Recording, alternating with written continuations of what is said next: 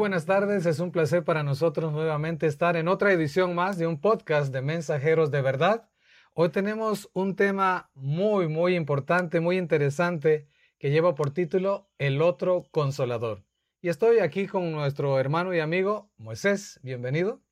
Muchas gracias. Eh, sabemos que estos temas son bastante interesantes y más en estos tiempos que, como lo vimos en el podcast pasado eh, sobre la encíclica Laudato Deum. Pero en realidad, ¿qué, nos, ¿qué es lo que nos dice la Biblia al respecto? Exacto, y es lo que vamos a tratar de compartir con nuestros hermanos con todos aquellos que están escuchando y les interesa conocer un poco más de la palabra de Dios, vamos a compartir este tremendo mensaje, esperando obviamente que pueda ser de bendición. Y quiero iniciar con un texto que está registrado en la palabra de Dios en el libro de Primera de Reyes capítulo 18, porque Primera de Reyes 18 nos muestra una situación similar a la cual estamos ahorita. Un momento donde el pueblo de Dios se había apartado en cuestión de la adoración al verdadero Dios y había buscado una adoración que satisfacía tal vez a sus gustos, pero no estaba haciendo una adoración dedicada a Jehová de los ejércitos. Qué curioso que el nombre de Elías significa Dios es Jehová. Mi Dios es Jehová, pudiéramos decir. Entonces, Elías y su historia quedan registrados en Primera de Reyes capítulo 18. Y voy a compartir el versículo número uno que dice así.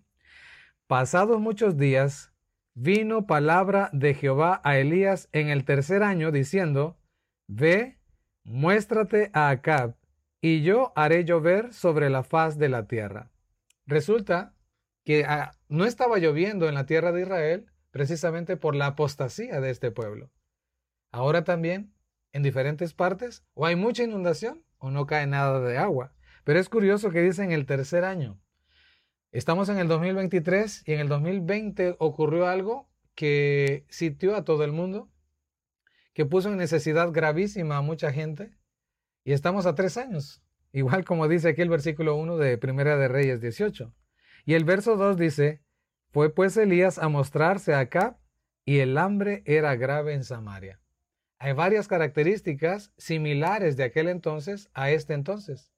Hay un llamado para que todos nos unamos para que todas las calamidades, para que todos eh, los desastres naturales, para que la delincuencia, la drogadicción y muchos problemas que la sociedad está enfrentando se puedan terminar. Y hay un plan bien definido que nosotros lo compartimos en el podcast pasado en relación a Laudato Deum y Laudato Si, donde el Papa de Roma eh, enfáticamente está promoviendo una agenda que el mundo debe de llevar para que todos estos desastres y todas estas delincuencias y problemas, guerras inclusive, se terminen. Y ese plan es obviamente hacer lo que Laudato Si dice. Nosotros hemos entendido que Laudato Si muestra una adoración no al verdadero Dios, sino a una adoración como lo tenía el pueblo, pueblo de Israel a otros dioses, que no era Jehová de los ejércitos. Hay otra similitud en aquel tiempo y esto es el versículo número 4. Dice el verso 4, porque cuando Jezabel destruía a los profetas de Jehová. Jezabel es el sistema papal de este tiempo. Y tenemos que compartirlo para que la gente sepa la realidad.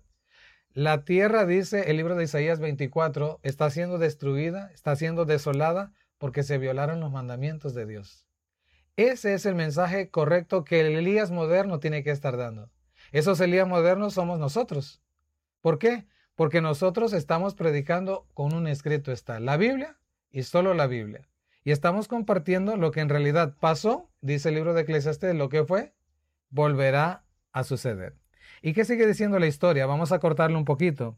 Dice el versículo 17, cuando Acab vio a Elías, le dijo, ¿eres tú el que turbas a Israel? En realidad todo lo que está pasando, y quiero que concienticemos un poco en esto, todo lo que está pasando a nivel mundial está preparando el camino para que los Elías modernos sean culpados de todos los desastres que están ocurriendo a nivel mundial.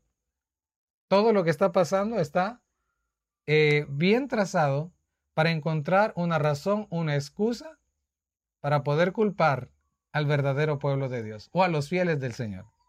Por eso dice ahí, cuando Acab vio a Elías, le dijo, ¿eres tú el que turbas a Israel? Acab sabía que Elías no estaba turbando a Israel. Acab sabía que era la adoración a dioses falsos quien estaba trayendo como consecuencia los castigos de parte de Dios. El verso 18 dice, Elías respondió, yo no he turbado a Israel, sino tú y la casa de tu padre, dejando los mandamientos de Jehová y siguiendo a los Baales. Elías está diciendo la razón real por la cual hay escasez, hay hambre, hay desastres, hay delincuencia, hay violación a los derechos, hay disturbios, hay guerras, eh, enfermedades, etc. Elías le dice acá la razón principal. Se están violando los mandamientos de Dios. Y esto es lo que la gente hoy necesita saber y conocer.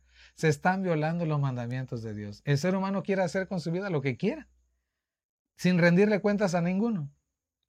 Obviamente nosotros como cristianos sabemos que somos templos del Espíritu de Dios, somos templos de Dios.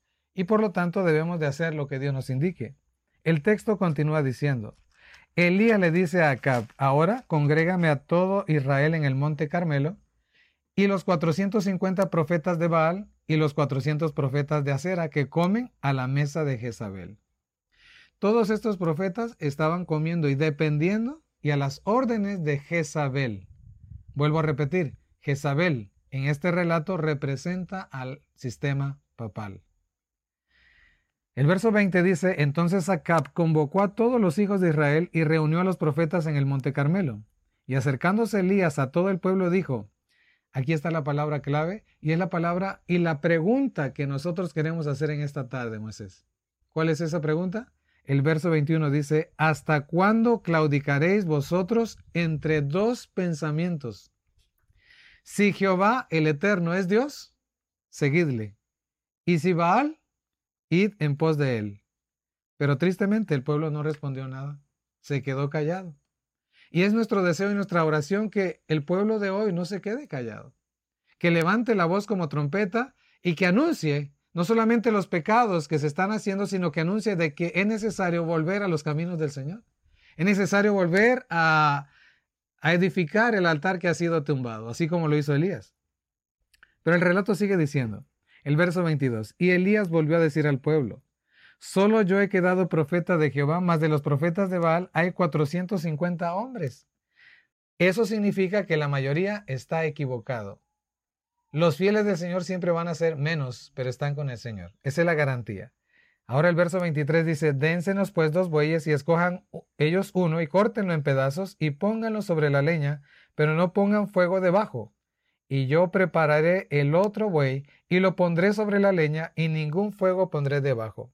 Invocad luego vuestros, vosotros el nombre de vuestros dioses, y yo invocaré el nombre de Jehová.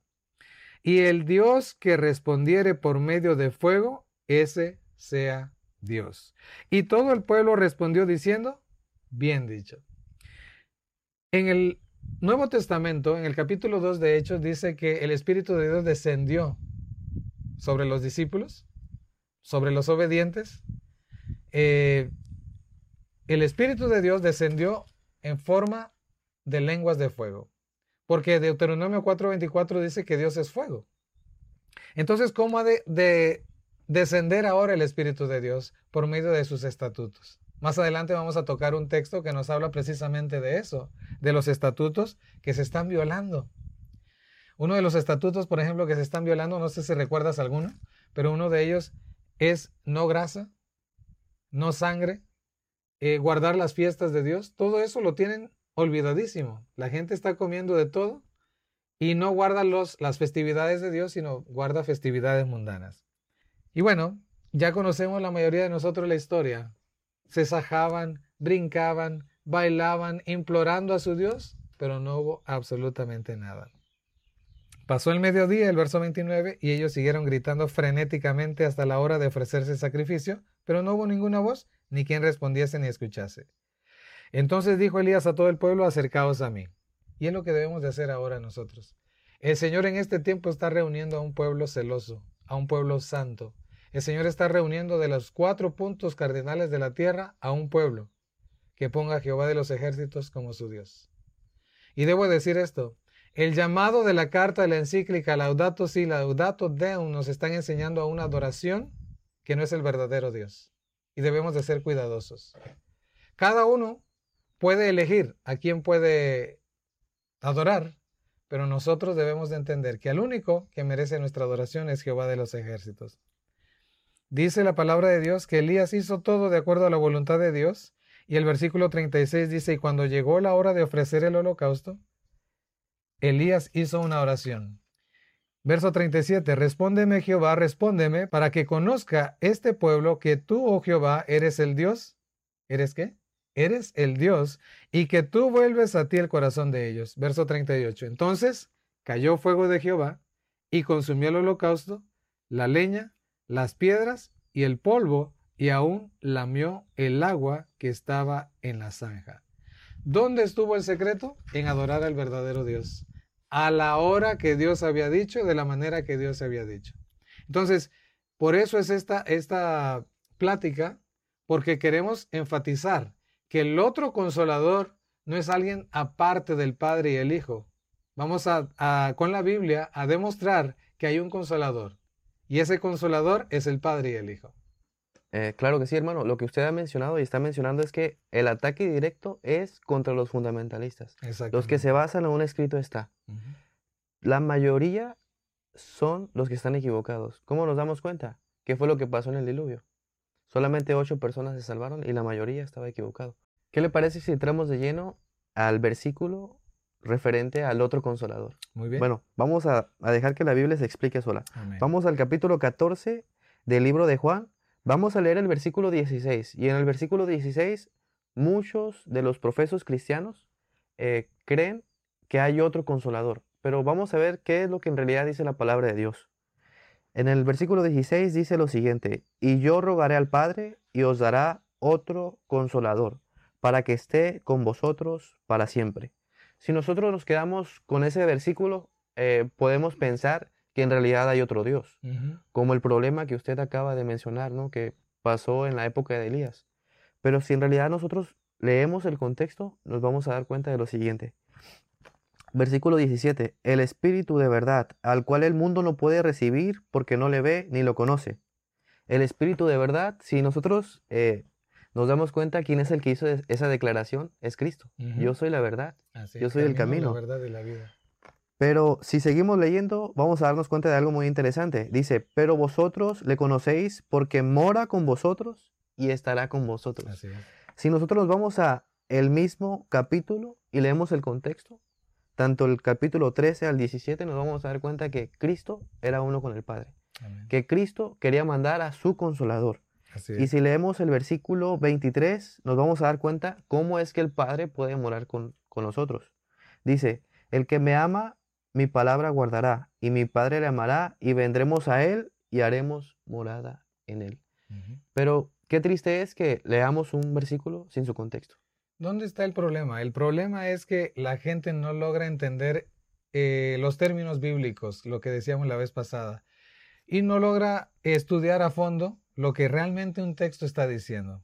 Por ejemplo, si analizamos, y yo rogaré al Padre, es Cristo quien está intercediendo al Padre porque Él es el único intercesor, el único mediador.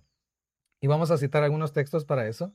Pero dice, yo rogaré al Padre y os dará otro consolador. La palabra otro es la palabra alos, no es la palabra jeteros. La palabra jeteros es otro, diferente, aparte. Pero la palabra alos que está escrito acá en griego es otro semejante, otro igual, otro de lo mismo. Es lo que Cristo está diciendo. En otras palabras, soy yo manifestado de otra manera, manifestado en espíritu, porque Cristo estaba en carne. Entonces, cuando Él dice otro consolador, está hablando precisamente de otra manera de Él mismo presentarse, porque Él es el consolador. Pero hay otro texto bien interesante, Moisés, en 2 Corintios 1, 3 y 4. Me gustaría que le diera lectura. Dentro de este contexto del consolador, Segunda de Corintios 1, 3 y 4 nos dice, ¿quién es el consolador? La palabra de Dios dice así, el bendito sea el Dios y el Padre de nuestro Señor Jesucristo, Padre de misericordias, Dios de todas las consolaciones. Exacto. ¿El verso 4 también?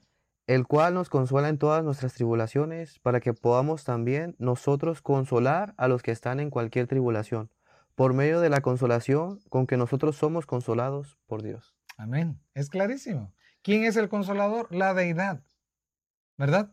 Eh, el Padre y el Hijo son el consolador, porque son espíritu, según San Juan capítulo 4, verso 24.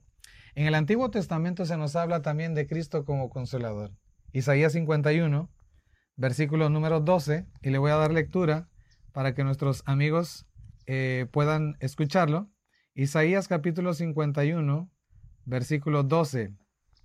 Dice así, yo, hablando Cristo, soy vuestro consolador. Y es necesario que nosotros expliquemos otra, otro punto, la palabra consolador. La palabra consolador viene de una raíz en griego que es paracletos. ¿Te, acuerdas de un texto donde esté paracletos nuevamente? Eh, si nos vamos a Primera de Juan, capítulo 2, versículo 1, eh, nos vamos a dar cuenta que no hay dos intercesores, no hay otro consolador, pero vamos a, dejar que la Biblia se, explique sola. Vamos a ir a Primera de Juan, capítulo 2, versículo 1. Y dice la palabra de Dios de la siguiente manera. Hijitos míos, estas cosas os escribo para que no pequéis. ¿Quién es el que está como nuestro abogado? Cristo. Y sigue diciendo, si alguno hubiere pecado, abogado tenemos para con el Padre a Jesucristo el justo. La palabra que usted acaba de mencionar, que es paracletos, se relaciona con intercesor, confort y abogado, que es solamente es uno. ¿O cuántos caminos hay? Nada más uno. Exactamente. Y mira que eso viene siendo muy reforzado con primera de Timoteo 2, versículo 5, porque dice ahí, porque hay un solo Dios, una sola deidad. Eso lo debemos de tener clarísimo. Hay una sola deidad y un solo mediador entre Dios y los hombres, Jesucristo, hombre. No hay otro. De tal manera que el consolador se está refiriendo a Cristo mismo, nada más que en una manifestación como espíritu.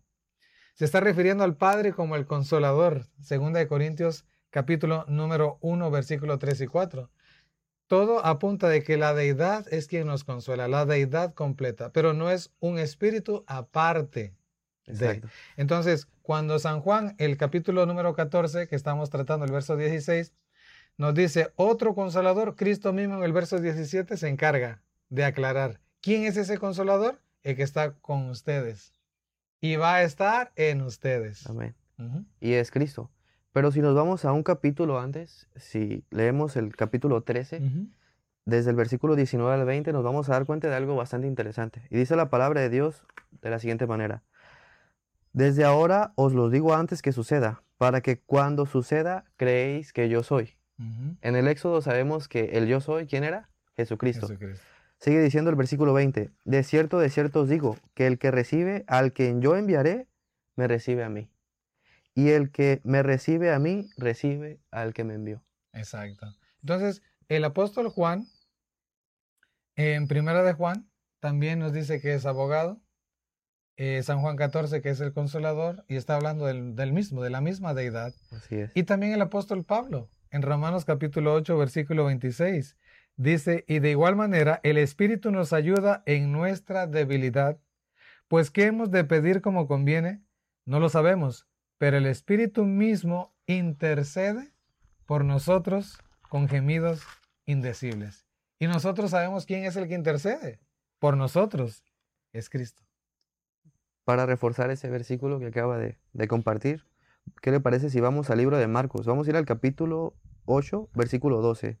En Marcos 8:12 nos explica quién es el que hace esa expresión que acaba de decir Romanos 8:6. ¿Quién es el que intercede? Sabemos que solamente hay un, hay un intercesor, un abogado y un confort. Pero en Marcos 8:12 dice lo siguiente. Y gimiendo en su espíritu dijo, ¿por qué pide señal esta generación? Nos damos cuenta aquí que Cristo, gimiendo en su espíritu, hace lo que acabamos de mencionar en Romanos 2. Exactamente. Vamos a otro texto, Romanos capítulo 8, versículo 34. Dice, ¿quién es el que condenará? Cristo es el que murió, más aún, el que también resucitó, el que además está a la diestra de Dios, el que también intercede por nosotros. No cabe duda entonces de que es el mismo Dios, un solo Dios, una sola deidad, y no es un espíritu aparte de esa deidad, el otro consolador. El Padre nos consuela y el Hijo nos consuela. Por eso se llaman consolador. Y otros de los versículos que, que son muy polémicos, por ejemplo, eh, acabamos de hablar el capítulo 14 del libro de Juan, donde se menciona que hay otro, otro aparte del Padre y otro aparte del Hijo. Pero otro texto bastante popular que se menciona en Mateo 3:16 es cuando Juan el Bautista eh, bautiza a nuestro Señor Jesucristo y ve descender desde el cielo al Espíritu Santo. Pero vamos a ver qué dice la palabra de Dios. ¿Qué le parece si le da lectura a ese versículo? Claro que sí. Mateo capítulo 3, versículo 16 y 17. Mateo 3, versos 16 y 17. Y fíjate que es un texto que sacan muchísimo, ¿no? Mira, ahí están los tres, están los tres. Pero en realidad no ese es el enfoque que debe tener el texto. Dice el capítulo 3, verso 16, verso 17. Y Jesús después de que fue bautizado, subió luego del agua. Y aquí los cielos le fueron abiertos y vio al Espíritu de Dios. No dice a otro Espíritu. Dice, vio al Espíritu de Dios que descendía como paloma y venía sobre él. Y hubo una voz de los cielos que decía, este es mi Hijo amado en quien tengo complacencia. ¿Cuántos se mencionan ahí? Dos. El Hijo y el Padre. Y el Padre es que da de su Espíritu porque Él es Espíritu. Entonces, pero este texto ha sido mal utilizado, mal interpretado, muy mal entendido por una corriente de personas que no indagan, que no investigan y que se han dejado llevar por una filosofía antibíblica, porque bíblica no es. La Biblia nos enseña y vamos ahorita a entrar en unas salutaciones donde es el Padre y el Hijo, el Padre y el Hijo, el Padre y el Hijo, la deidad, porque ellos son, vuelvo a repetir, San Juan 4:24, son espíritu. Amén. Y algo bastante interesante es que usan Juan 14 y 16 para decir que hay otro. Y ese otro se manifestó en el bautismo de Cristo. Pero en realidad, si nosotros nos damos cuenta, dice el Espíritu de Dios. Exacto. Pero ¿qué les parece si nos vamos al libro de Ezequiel, capítulo 36, versículo 27? Vamos a ver qué es lo que nos dice la palabra de Dios acerca de quién es el que pone el Espíritu en sus hijos. Dice la palabra de Dios Vamos a leer desde el versículo 26. Dice así. Os daré corazón nuevo y pondré espíritu nuevo dentro de vosotros y quitaré vuestra carne, el corazón de piedra, y os daré un corazón de carne. Interesante, ¿no? El versículo 27 es algo que en lo personal me queda muy claro. Y dice así, y pondré dentro de vosotros mi espíritu, y haré que andéis en mis estatutos y guardéis mis preceptos y los pongáis por obra. Aquí nos damos cuenta que es el Espíritu de Dios el que quiere estar con vosotros. Si nosotros leemos Apocalipsis 3:20, nos vamos a dar cuenta que también Cristo está tocando la puerta de nuestro corazón. Y no es el espíritu de otro, sino el espíritu del Padre y del Hijo. Así es. Dentro de un paréntesis ahí en el texto que acabas de leer, dice cómo el Espíritu de Dios se derrama, entra en nosotros y hace que guardemos sus estatutos, que guardemos sus mandamientos, sus decretos, ¿no? Y es la manera de cómo ahora el Espíritu de Dios se está manifestando en sus fieles. Otro texto que está mal, muy mal entendido es 2 de Corintios, capítulo 13, versículo 14. Le voy a dar lectura, dice así, la gracia del Señor Jesucristo, y las personas que sacan este texto te van a decir uno, el amor de Dios, dos, y la comunión del Espíritu Santo, tres, sean con todos vosotros. Amén. Este texto lo sacan muy seguido. Ahora, yo me pregunto, ¿será el propósito de Dios a través de Pablo que escribiera que se mencionan a tres y que son tres en uno? El texto no lo dice. Son conclusiones que la gente está sacando, pero que el texto en realidad no lo dice. El texto está diciendo la gracia del Señor Jesucristo, el amor de Dios y la comunión del Espíritu Santo, es decir, la comunión de Dios el Padre y la comunión de su Hijo Jesucristo sean con todos vosotros. No es el Espíritu Santo aparte de ellos dos porque ellos son espíritu. Recalcamos ese punto, ¿verdad? Por lo tanto, este texto se malentiende y se usa mal para describir que son tres en uno. algo que el texto nunca lo dice. Y algo bastante interesante también de este mismo versículo es que si nosotros traducimos la palabra comunión en griego, nos vamos a dar cuenta que se dice koinonía, que en realidad es una participación.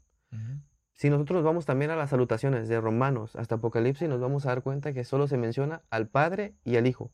Solamente en 2 de Corintios se menciona la comunión con el Espíritu Santo.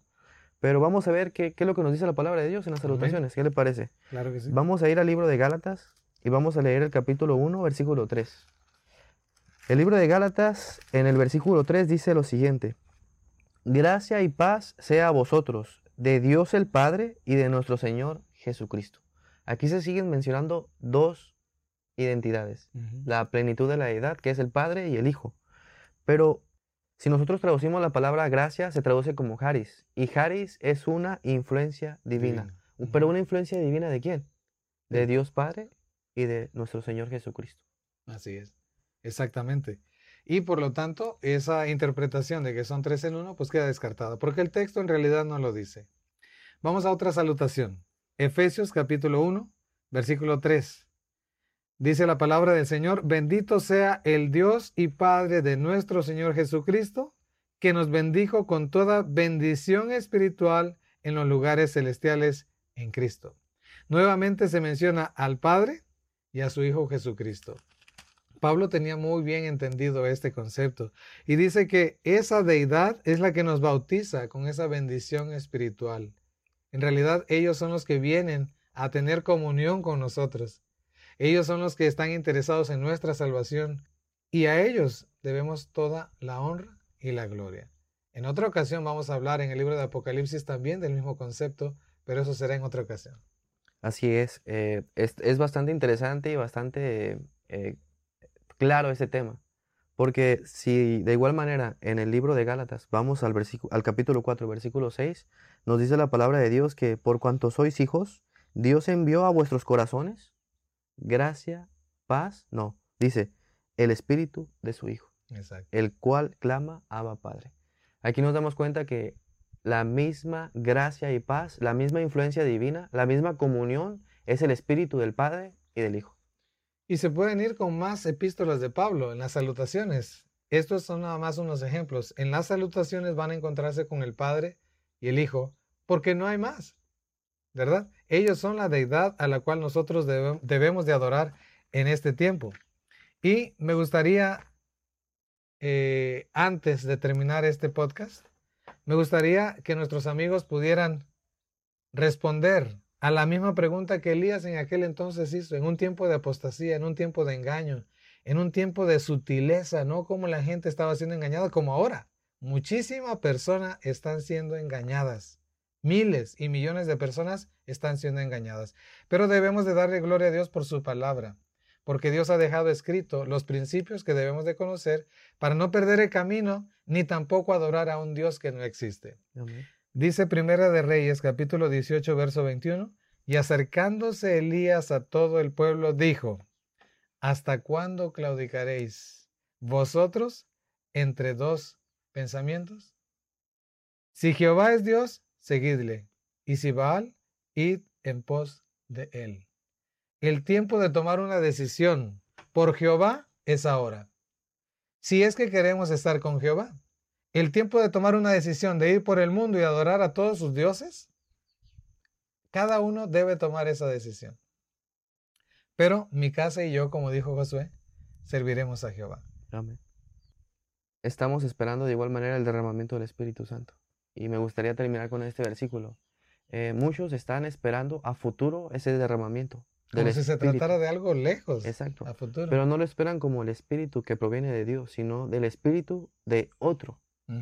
Pero si nos vamos a Joel 2.28, nos vamos a dar cuenta de que, y después de esto, derramaré mi espíritu a toda carne, y profetizarán vuestros hijos y vuestras hijas, y vuestros ancianos soñarán sueños, y vuestros jóvenes verán visiones. No esperemos a futuro ese, ese derramamiento del Espíritu Santo. Ese derramamiento del Espíritu Santo lo podemos recibir en esta tarde.